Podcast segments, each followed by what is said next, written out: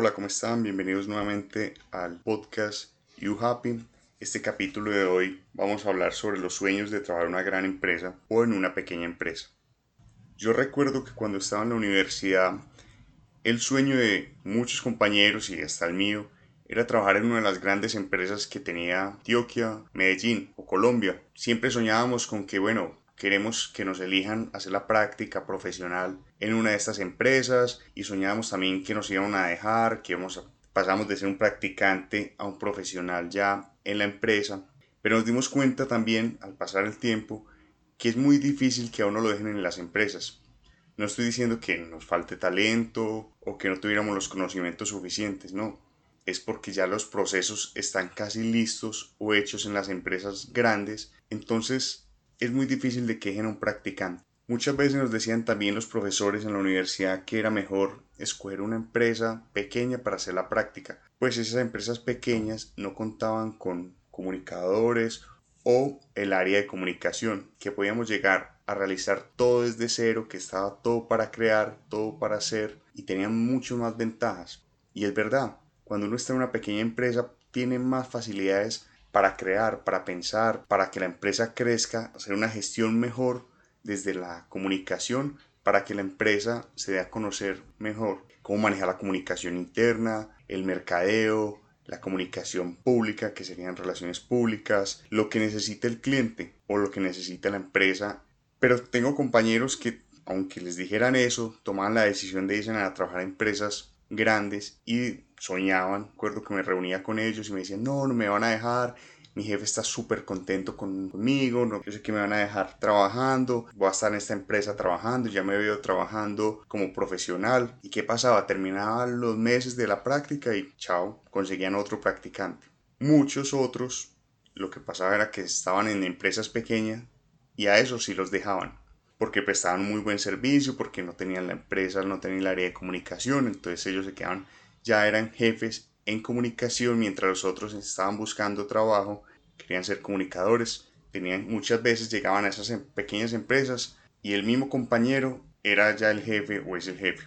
En mi caso, yo hice la práctica fuera del país, la hice en Brasil. Yo creo que fue una de las mejores experiencias que he tenido.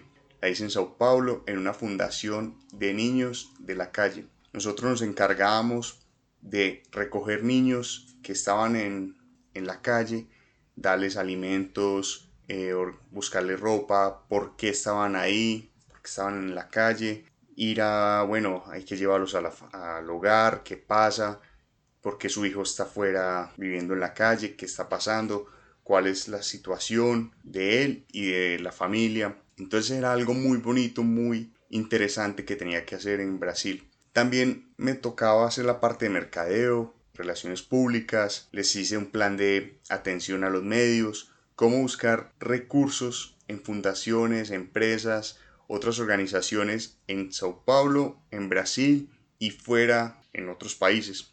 Fue algo muy interesante. Me querían dejar.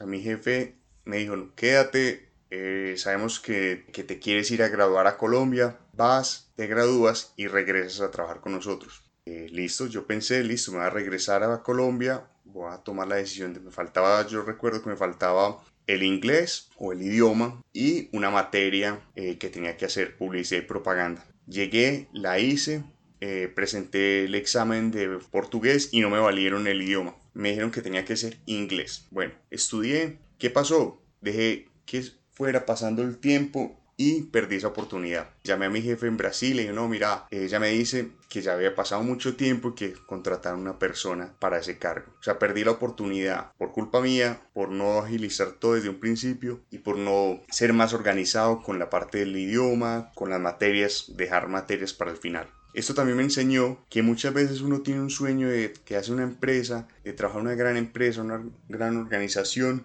y uno pierde las oportunidades. Por eso invito a que sepan primero dos cosas. Uno, que no dejen materias para el final, que dejen todo listo para cuando las oportunidades lleguen, las puedan tomar. Y la segunda sería, hay que buscar empresas pequeñas, empresas, fundaciones, organizaciones que no tengan ya el área constituida de comunicación o que la tengan, pero que tengan la posibilidad de aportar, de dar sus conocimientos, de darlo todo para esa organización, que lo valoren a uno como profesional, como comunicador. Entonces, esto es una invitación para los que van a salir a práctica, a los jóvenes, que escojan empresas que de verdad los valoren, que quieran todos, todo su aporte, que ustedes le generen lo mejor para la organización. Bueno, este es el capítulo de esta semana. Espero que les guste, un poco diferente a los otros, pero yo sé que les va a gustar mucho. Los espero el próximo jueves. Este es You Happy.